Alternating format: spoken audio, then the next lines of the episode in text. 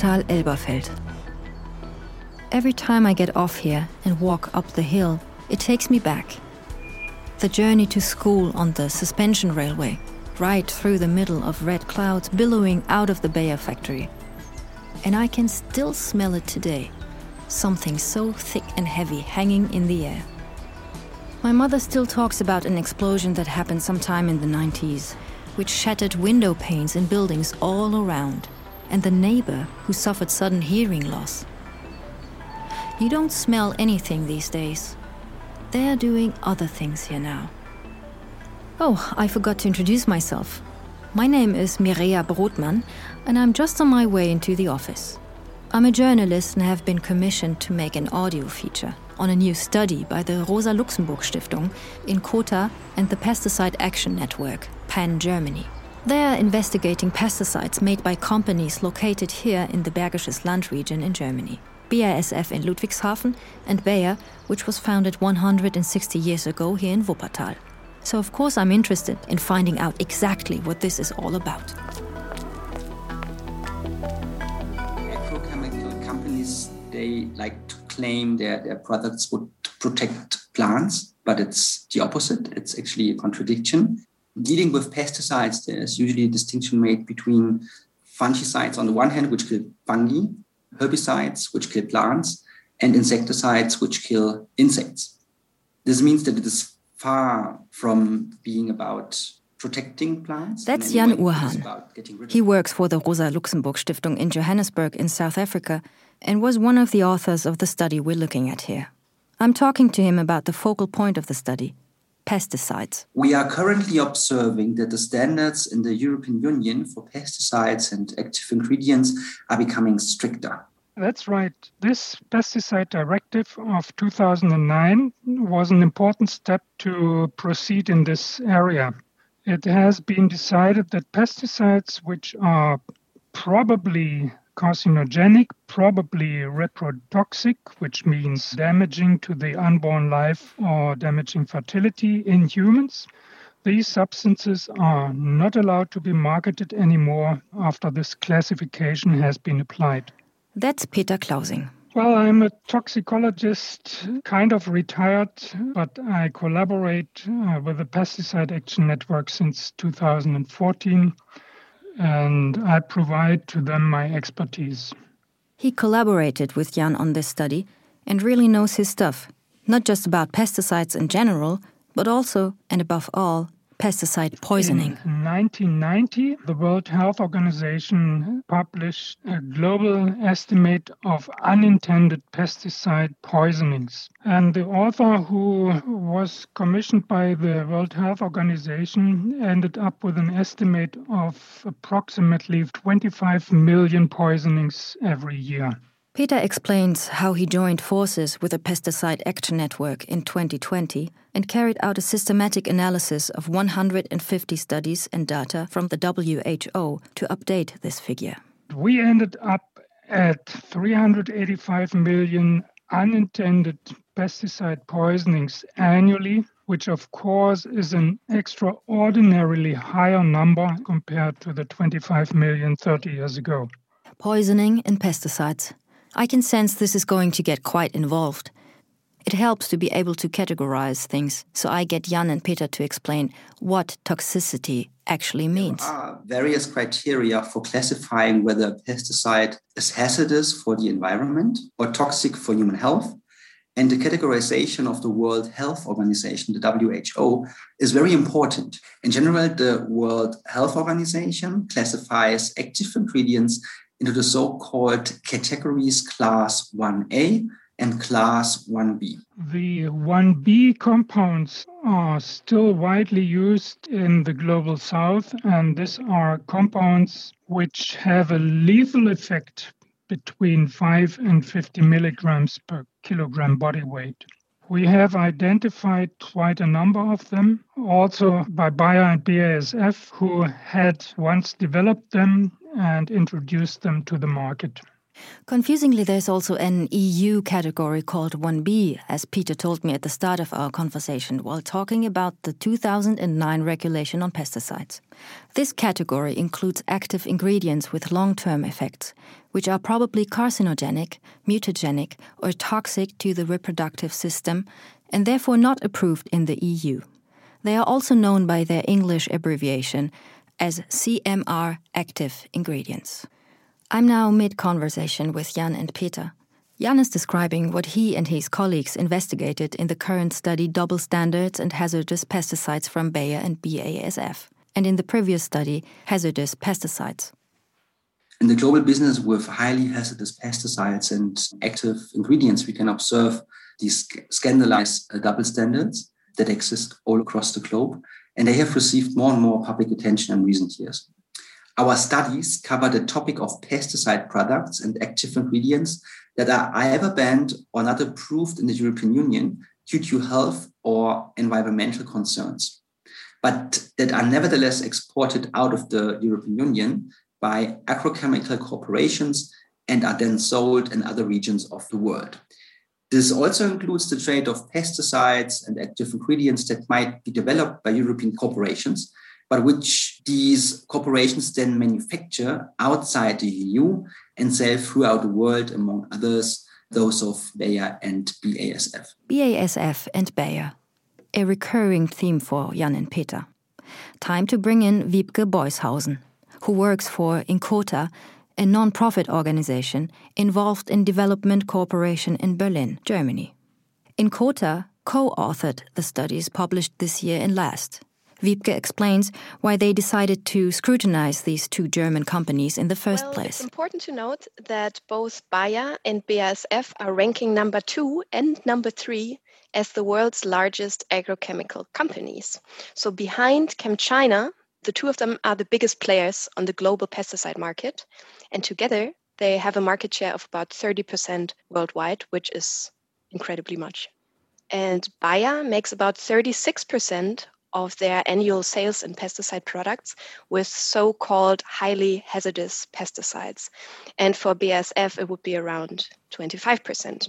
And the biggest sales for active ingredients are glufosinate and epoxiconazole for BASF, and of course, glyphosate and Bayer. Glufosinate, WHO, CMR, 1A, 1B, goodness me. I can already feel things clouding over in my brain. This last year has killed any ambitions I ever had of being a virologist. Was I now experiencing the same phenomenon with toxicology? Boy, oh boy. I think it's time for a coffee break.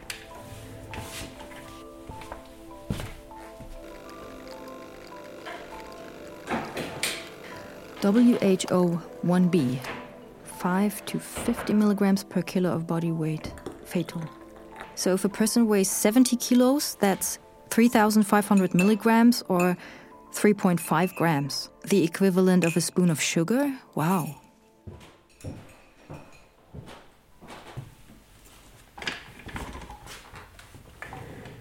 Okay, so today my plan is to get Jan and his colleagues to explain more about the findings of their studies. I'm on a video call with Jan right now, and he's telling me which hazardous pesticides by BASF and Bayer are on the market in South Africa. On the one hand, you have active ingredients.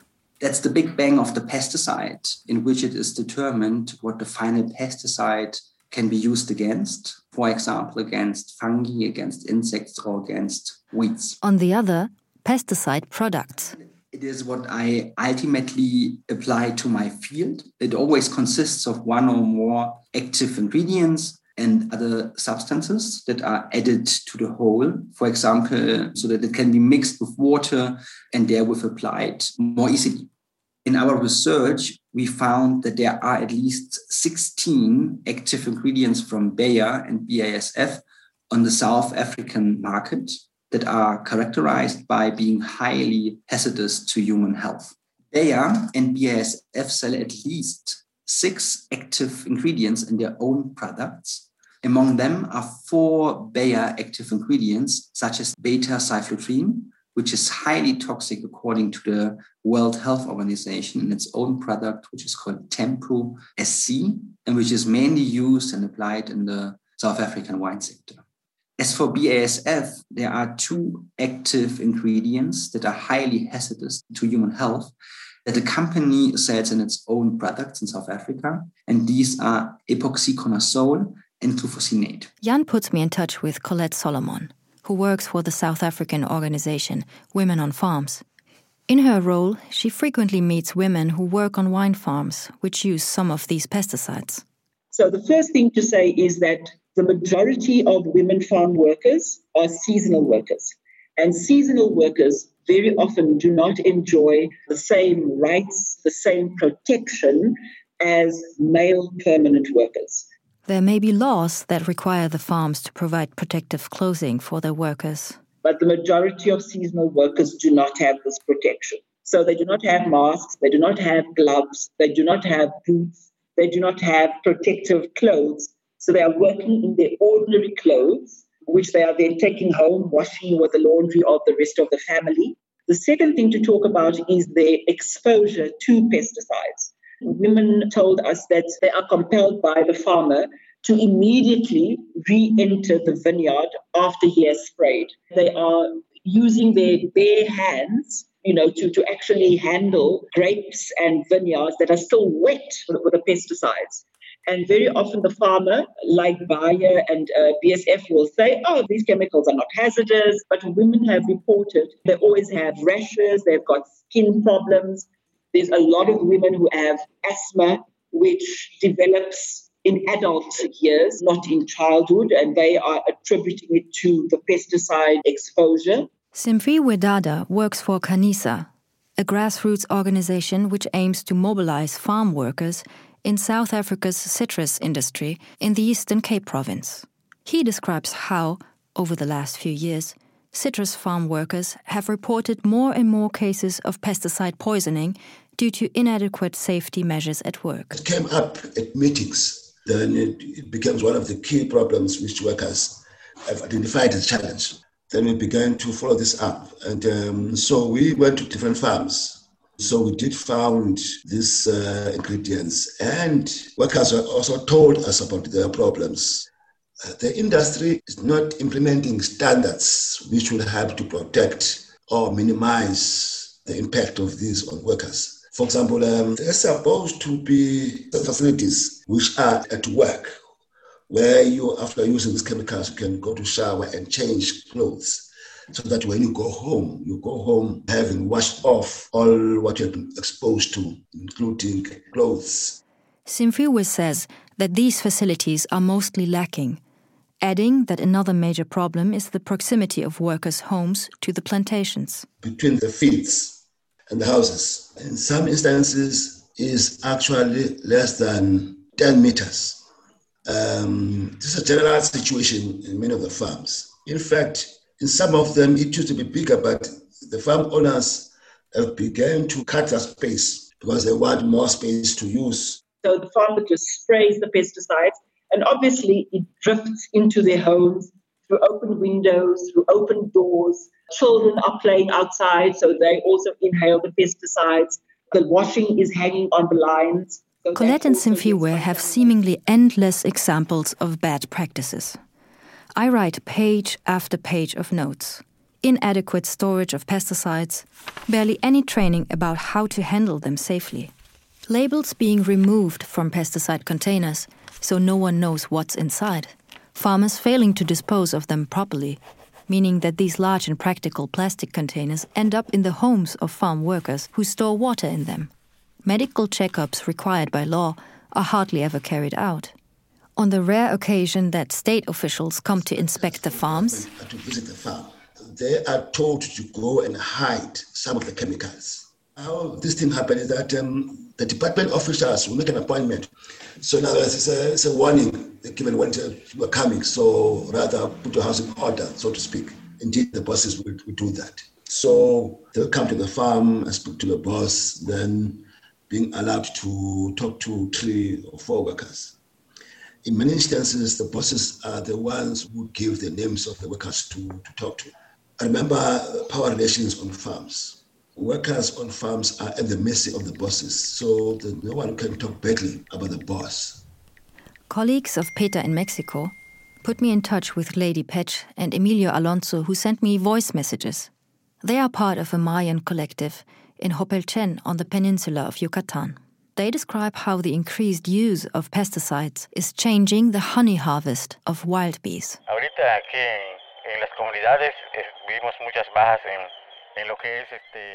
In the Maya communities right now, our beekeeping businesses are suffering huge losses. The number of beehives gets less and less each year, even if we do everything we can to prevent this. One problem is the expansion of cultivated land. We're often talking about many thousands of hectares of open land, completely degraded. At the moment, pesticides are being used to cultivate all of this land. And the problem is that they don't just stay on the fields, they also end up on the flowering plants in the mountains. Just yesterday, we were going to harvest some honey and we found loads of dead bees lying around the beehives. And then, really close by, right where we were working, planes flew by and sprayed the fields. Muchas veces nos dicen de que se puede hacer el manejo adecuado. They always say that they can guarantee the pesticides will be used safely. But that's not possible. They can't be used safely because the substances are dispersed in the environment. No one can control the spread of the particles.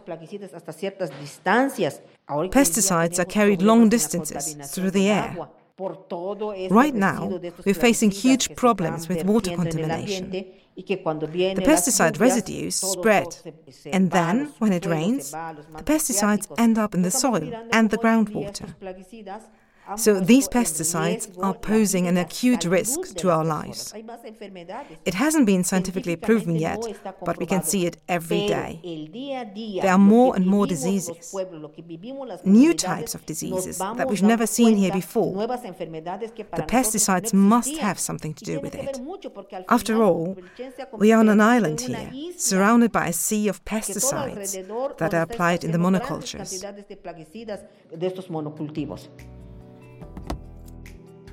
These reports from South Africa and Mexico naturally raised the question what are hazardous pesticides made by Bayer, BASF, and other companies even doing there? And how do they get there? Jan and his colleagues are doing their best to help me understand the workings of international trade in pesticides and active ingredients. But the longer we chat, the more questions I have. Actually, active ingredients are produced all over the world, be it in the USA, in Europe, but also in other countries.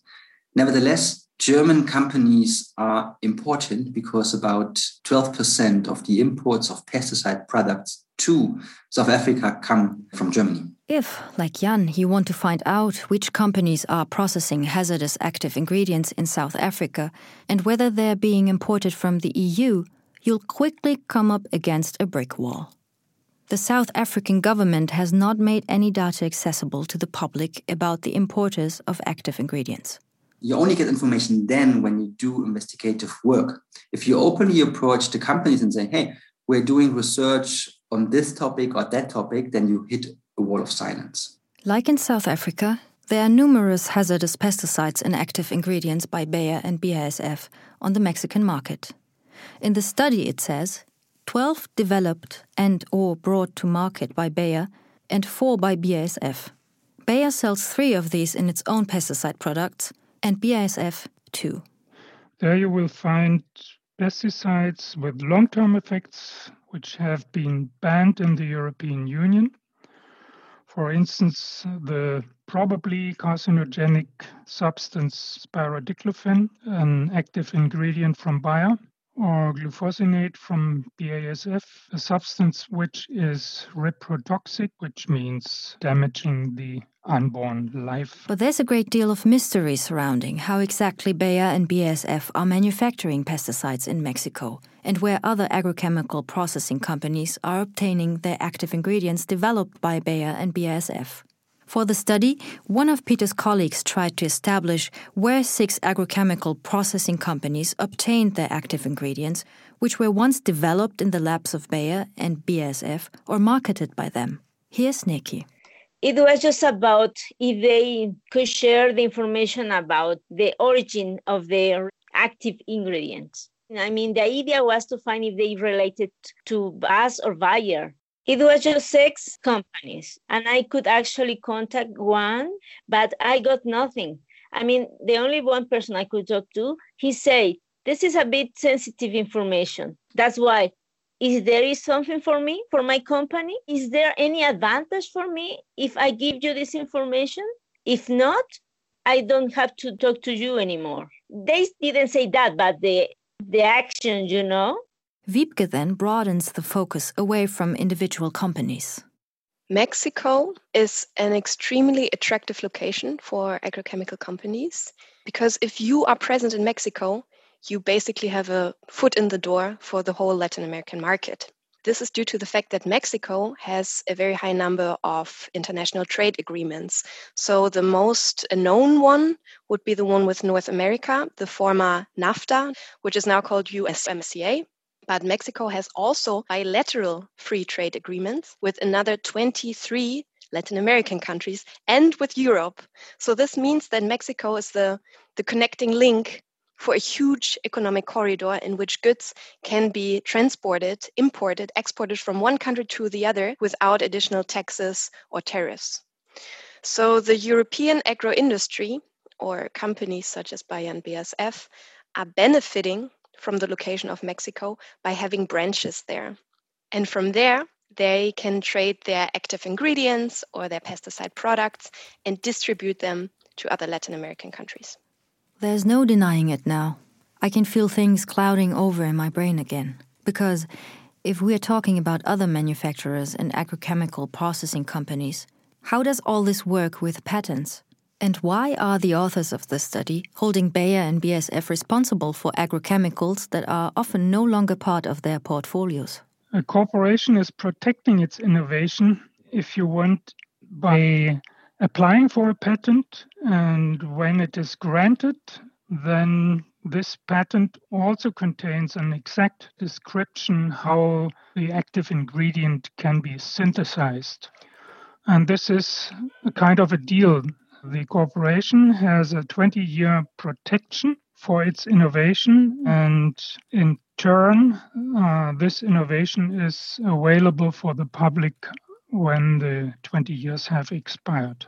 So that means they really can just consult the patent bulletin and say, uh huh, that's how it's made, and we can reproduce it like this. Yeah, then still you have to build a factory and you have to have the equipment for the synthesis to produce the pesticide in the necessary purity. But of course, the patent description is publicly available and can be used. And why do you lay the blame on companies who developed the active ingredients at some point in the past, even after the patent has expired? Even if they don't use it to produce pesticides themselves anymore. Certain pesticides, in particular phosphoorganic compounds, are derivatives of chemical warfare agents. The original substances were developed for this purpose, and the corporations then simply have modified them slightly, but they are still highly toxic in terms of acute toxicity, and they are still on the market. For instance, parathion is still on the market in South Africa. This is a bio compound which was derived from a warfare agent, which, as all other warfare agents, are under a global ban. And in this regard, I think there is a moral responsibility in this, in particular, if the company introduced it into agriculture and other companies are now able to synthesize it and continue to bring it into agriculture. Wow, the pesticide trail goes back a long way. Warfare agents. I'm sure this doesn't apply to all active ingredients on the market today but the fact that during World War II and the Holocaust, Bayer and BASF, as part of IG Farben, were involved in developing several extremely poisonous substances doesn't give them such a great track record. Talking of Germany, lack of transparency about trade in active ingredients isn't just a problem in South Africa and Mexico. But also in Germany, this also applies when we start right on our own doorstep. The Federal Office for Consumer Protection and Food Safety publishes a report once a year listing the pesticides that Germany exports around the world. However, the report is insufficient because, firstly, it does not say which company exported these pesticides to which country. It simply says, in general terms, were exported from Germany. There's also no detailed information on quantities. And the big problem is that these statistics only cover active ingredients that are contained in pesticide products. This means that the entire trade in active ingredients is not recorded at all. And then I recall how Peter mentioned several important international conventions which regulate or prohibit trade in hazardous pesticides. Perhaps there is a glimmer of hope at the international level. There's the Stockholm Convention, which is the Convention for Persistent Organic Pollutants, which means compounds which pollute the environment and in this list, there are 18 pesticides. And as the name is describing, it's about pesticides which are persistent in the environment. And the Rotterdam Convention, with a so called PIC list. This enables countries which are importing compounds, in particular those in the global south, to prohibit the import of such compounds if they decide to do so. On this list, there are in total 52 compounds. 35 of them are listed because of environmental and health reasons. This is a very limited list uh, compared to the many, many pesticides used in the world, which are clearly above 800 even though we know that these 800 compounds are not all as toxic as the pesticides we are talking about in our report. Jan gets to the heart of the problem. The entire international market is highly unregulated. Only about 3% of the trade in active ingredients and pesticides is regulated in an internationally binding manner. The rest are perhaps national standards or regulations, and above all, voluntary commitments that are either adhered to or not, because there are usually no sanctions at all. 3%. That means there are no binding international standards to regulate 97% of trade in pesticides and active ingredients. Wow, I have to let that sink in a minute. Time for lunch yet? No, not quite.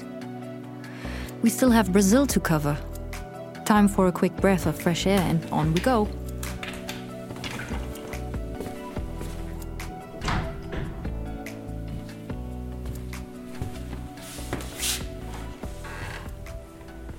In the study, Wiebke and her colleagues also looked at pesticides and active ingredients in Brazil. In many respects, the country is an extreme case, as Wiebke explains to me in our next call. Because the large scale cultivation of soybean, corn, and sugarcane has increased greatly in recent years. So the area of agricultural land that is used only to cultivate soybean increased by 140%. And for maize, it's 230% of land increase alone in the last 30 years. So this is a, a tremendous increase in industrial agriculture because this is how the crops are grown. They are all grown in monocultures, which is a highly industrialized form of agriculture. And this model is built on three pillars. The first one would be the genetically modified seed. The second one are the synthetic chemical fertilizers. And the third one the pesticide use. And this three pillar agricultural model goes hand in hand with devastating effects on the biodiversity and the health of the local population. Last year's study, Hazardous Pesticides, features reports from Brazilian organizations which document cases of poisoning, particularly in poor, rural, and often indigenous communities. The election of right wing populist Bolsonaro in 2019 saw considerable changes to the regulatory framework for Since pesticides. Bolsonaro has been Brazilian president. The number of pesticide products approved in Brazil has almost exploded. Within a very short time, almost 500 new pesticide products have been approved under his rule. And at the same time, almost half, 44% of the active ingredients registered in Brazil are not approved in the European Union. And then Jan and Wiebke give me an example of another extreme in Brazil. In Brazil, the Ministry of Agriculture has a database called AgroFit. And all pesticides and active ingredients that are approved in Brazil can be found there. So, on the one hand, you can see which products are on the market, the active ingredients in them, and the manufacturer. According to our research, there are at least seven active ingredients in Brazil that are highly toxic, which Bayer and BASF sell in their own products. On the other hand, you can also trace the active ingredients contained in pesticide products is a great example for transparency because you actually have a little window where you can type in the active ingredients you're looking for. Then a page appears that tells you exactly, okay, in which products can we find those ingredients and who manufactured the active ingredient in the first place and who bought it on the Brazilian market. And from that, you can see facts that otherwise are invisible. So we were able to find the case of Fenamiphos, which is an active ingredient which was developed by Bayer in the 70s of last century, and it is used to fight nematodes. Fenamiphos is manufactured by Bayer in Japan. It is also supplied to Brazil and formulated in the country by Bayer. However, the pesticide product is then distributed in Brazil by a US company called American Vanguard Corporation. And one product is called Nemacur, and the other is called Nemacur EC.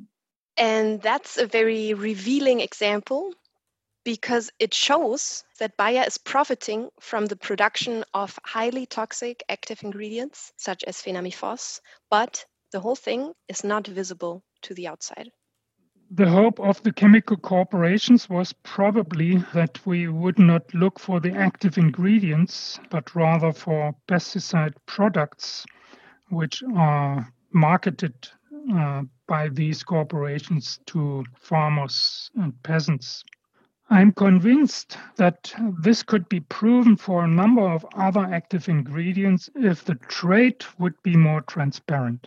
So you can see from the Brazilian example, transparency is important, but it's not enough. Only providing transparent information is not enough to efficiently protect the local population from pesticide poisoning.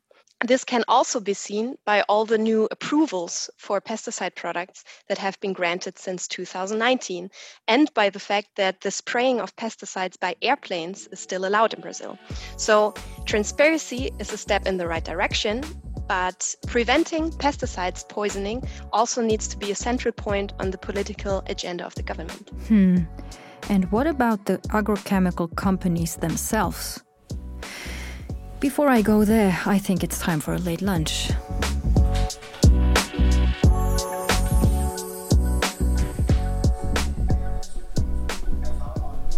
When I get back to the office, there's a press conference streaming on my neighbor's screen with Armin Laschet, party leader of the German Conservative Party CDU, and among others, a Bayer board member and a vaccine developer on the panel.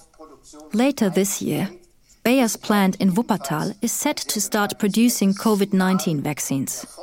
This is good news, of course. Vaccines straight out of the Bergisches Land region in Germany.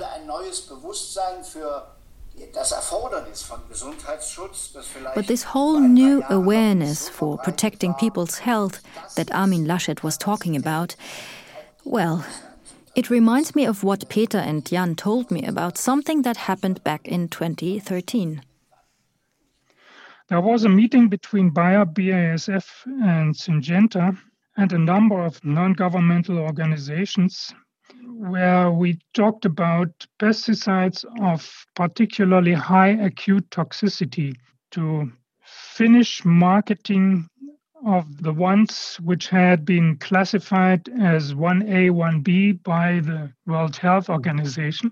In June 2013, the corporations committed to take off the market all these compounds by the end of the year. This means that as of 2014, none of these companies should have had these active ingredients in their own portfolios anymore. We have looked at this again. What is the current situation concerning these companies? And the result is clear. This voluntary commitment has only insufficiently been implemented. Bayer, for example, still has two active ingredients in its own products in its portfolio. The first is beta cyfluthrin. Bayer sells its own products containing this active ingredient in South Africa, Brazil, and Mexico. Secondly, the active ingredient Methiocarb, which Bayer continues to sell in its own products in New Zealand. And thirdly, Bayer apparently continues to produce the active ingredient Fenamiphos. And this shows quite clearly that these voluntary commitments can never replace legal frameworks, laws, or binding agreements. It is a voluntary commitment. And either the companies comply with the voluntary commitment or they don't. And I'm not aware of a single example where a company has voluntarily withdrawn an active ingredient or product from the market because certain standards have changed. It's quite the opposite. Peter tells me about epoxiconazole, a fungicide made by BASF that is frequently used across the world in grain, banana, and coffee cultivation.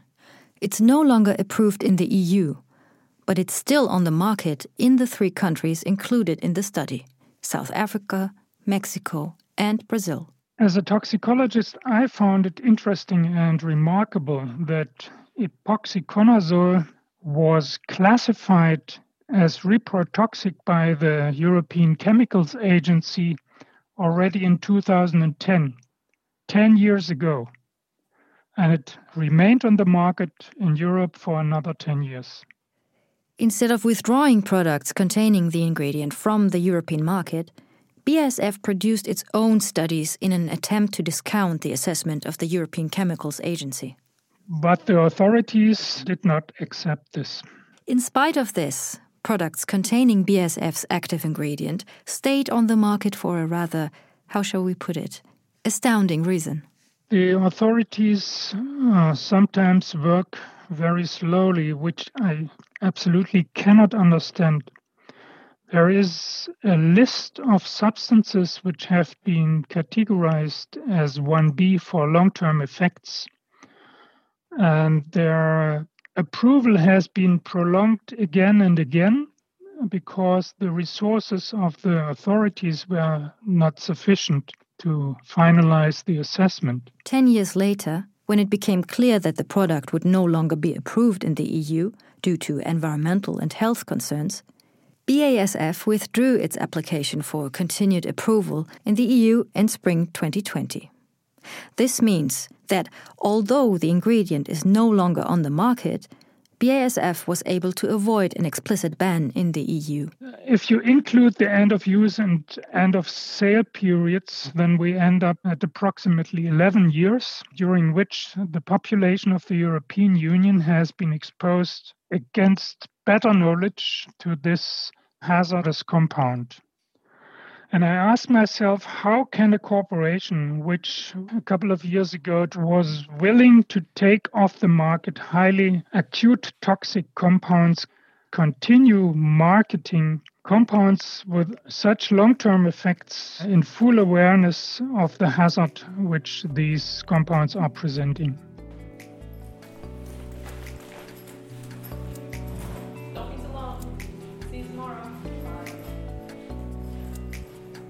My last colleague has just headed home.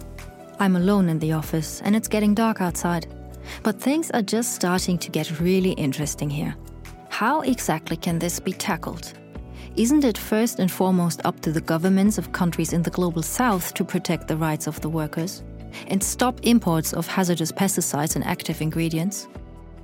This reminds me of several things that Simphiwe and Colette mentioned earlier. Firstly, we believe that the workers had to make our government uh, to account. They can't come to workers to say, well, government must vote for us. Then they are refusing to look after the right of the workers and even undermine some of the laws in our constitutions. Of course, there's a rigidity in relation to our politicians and administrators.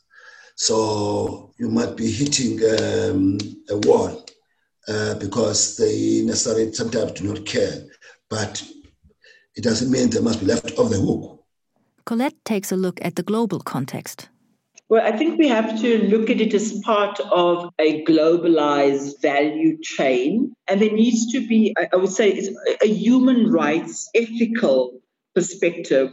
So the German government also should put laws and policies in place on their side to, to really just stop the production and the sale and the export of these chemicals that they know are hazardous and they know cause so much health impacts on workers. That's why they do not use it in their own countries, but it's good enough to be used and sold in the global south. Wiebke and her colleagues have a clear vision of how European countries should tackle this problem. In the long run, we definitely want to stop the export of pesticides and pesticide active ingredients that are banned in the European Union. And there are positive examples about how that can be done. France, for example. There, a law was passed that enters into force 2022 that bans the production, storage, and the export of such pesticide products. And that's exactly the kind of policy we want to see on the whole European level in the long term. But we think that first, every national state should make a step in the right direction and set another good example, such as France. How can the European Union have an impact here? There's yet no binding regulation at the level of the European Union to prevent or regulate the production, storage, or trade of highly hazardous pesticide active ingredients. There is the so called European Union Chemical Strategy. It was published in a draft in October 2020. However, it has not yet been adopted, and it is completely unclear what it will look like in detail and whether it will come into force at all. Of course, one could wish that this strategy would be as comprehensive as possible in its implementation and include all highly hazardous pesticide active ingredients and ban the export of these active ingredients from the European Union. Beyond the European Union, we definitely need an international regulation of the global trade in pesticide products and active ingredients. And this regulation has to be much stricter. So, the Food and Agricultural Organization of the United Nations, the FAO, and the World Health Organization should publish and also update a list of the pesticide active ingredients that they consider highly hazardous based on their own criteria of toxicity and long term effects. This list would then be the basis for a binding global ban under international law on the production, storage, and trade of active ingredients, which are there listed as too harmful to human health and the environment. I can already hear the counter arguments that introducing bans and restrictions on the way big business operates will only mean that companies move production to China, that jobs are lost. In the last three years, Bayer and BASF have each announced that they are cutting several thousand jobs worldwide. The plant in Wuppertal is no exception. It is indeed the case that China and India are gaining in importance. Nevertheless, the US or the European Union remain immensely important locations for the production of pesticide products and active ingredients. The second thing is that a large number of European and American companies have their own factories spread all over the world. Uh, this is quite obvious, but they still have their headquarters in countries like Germany, Switzerland, or the US. This means that they also fall under the legislation and jurisdiction of the respective country. And so you also have the possibility to regulate what they do, not only at home, but also worldwide. While browsing reactions on social media to last year's study on hazardous pesticides, Another criticism I've come across is that a ban on exports would be paternalistic towards the countries of the global south. Shouldn't the countries themselves be able to decide which pesticides and active ingredients they want to use? Well, I don't think it has anything to do with paternalism. Actually, it's quite the opposite. Because, well, in this pesticide example, it's such a neoliberal argument to say, well, we are all on the same foot and we are on eye level and every country decides their own policies. But in the pesticide market, that's not the way it is. For example, Bayer and BASF themselves are active members in lobby groups of huge agrochemical companies which are influencing the legislation in the global south. So in South Africa, there are other South African NGOs who are also concerned with the issue of pesticides, and they might be coming at it from a point of climate justice or in terms of environmental concerns. And, and I think that for a long time, the issue of pesticides was from a, a point of view of white middle class uh, South Africans not wanting pesticides on their fruit. But increasingly, farm workers are saying you are maybe worried about grapes that you are having, having some pesticides on it, but we are exposed every single day when we are at work. So, therefore, it is more than just a green issue. It is a social justice and human rights issue as well. The issue of uh, unemployment and poverty makes people to accept the very worst conditions of work so we ought to push uh, for accountability of, of corporates because uh, it's not enough for them to make profits. Then they do get away with other ills in the process of making profit to a point where um, they smash people's lives and they do harm to the environment. Of course, everyone I've interviewed is aware that it's not possible to get rid of industrial farming from one day to the next. So, of course, it's true. We still do have a problem with hunger and micronutrient deficiency or hidden hunger. But I don't think we should mix those different arguments. So, on the one side, we do have a problem with acute pesticide poisoning, and on the other side, we do have a problem with hunger and hidden hunger. But we have to solve both problems. They both need to be solved. And of course, we do have alternatives. So, this is why the high number of pesticide poisonings is so dramatic because 100% of them would be preventable. They could all be prevented. Estamos haciendo conciencia de que al final los plaguicidas son venenos. People are gradually starting to realize that pesticides are nothing more than poison, and we should call them that too. When we heard the word pesticides in the past, all we thought was pest and weed control. But this just isn't the reality of the situation. Pesticides are poisons that make us sick, poisons that spread through our environment. And there is no safe way to use poisons. And this is where our fight should begin. We have to make sure that these pesticides can't just be spread freely in our region. Surely, it must be possible to say, This is my field, it belongs to me, and I decide what happens here. If we really want to stop the use of pesticides, we'll have to change the entire agricultural industry. We need an agricultural system that can get by without the widespread use of poisons.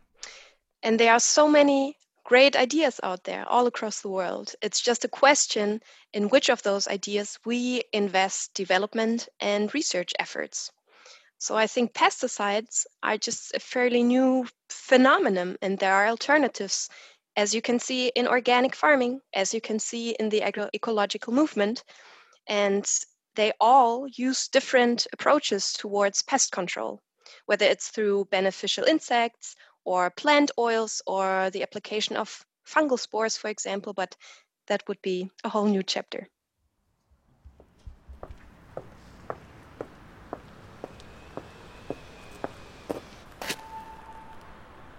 Time to knock off for the day and leave my office behind me. The windows of the new building on the Bayer site glow brightly as I walk along the tangled network of pipes towards the suspension railway. I find myself dwelling on the conversations I've had with my interview partners in South Africa, Mexico, and Germany.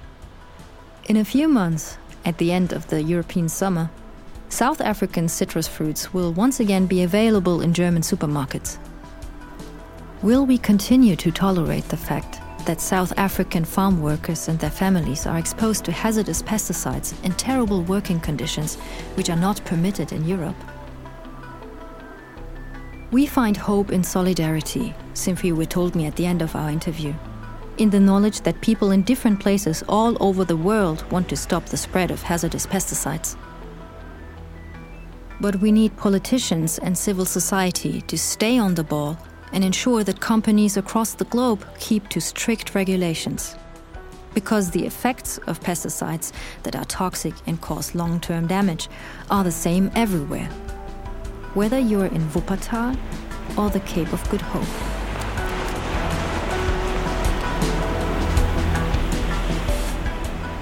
The study, Double Standards and Hazardous Pesticides from Bayer and BASF, is available for download on the websites of the publishers Rosa Luxemburg Stiftung, Inkota, and Pan Germany. Double Standards and Hazardous Pesticides from Bayer and BASF is an audio feature on double standards in the international trade of pesticides and pesticide active ingredients. Speakers Pega Feridoni and Mareike Wenzel. A Studio Lärm production. Commissioned by the Rosa Luxemburg Stiftung, Inkota, and Pan Germany.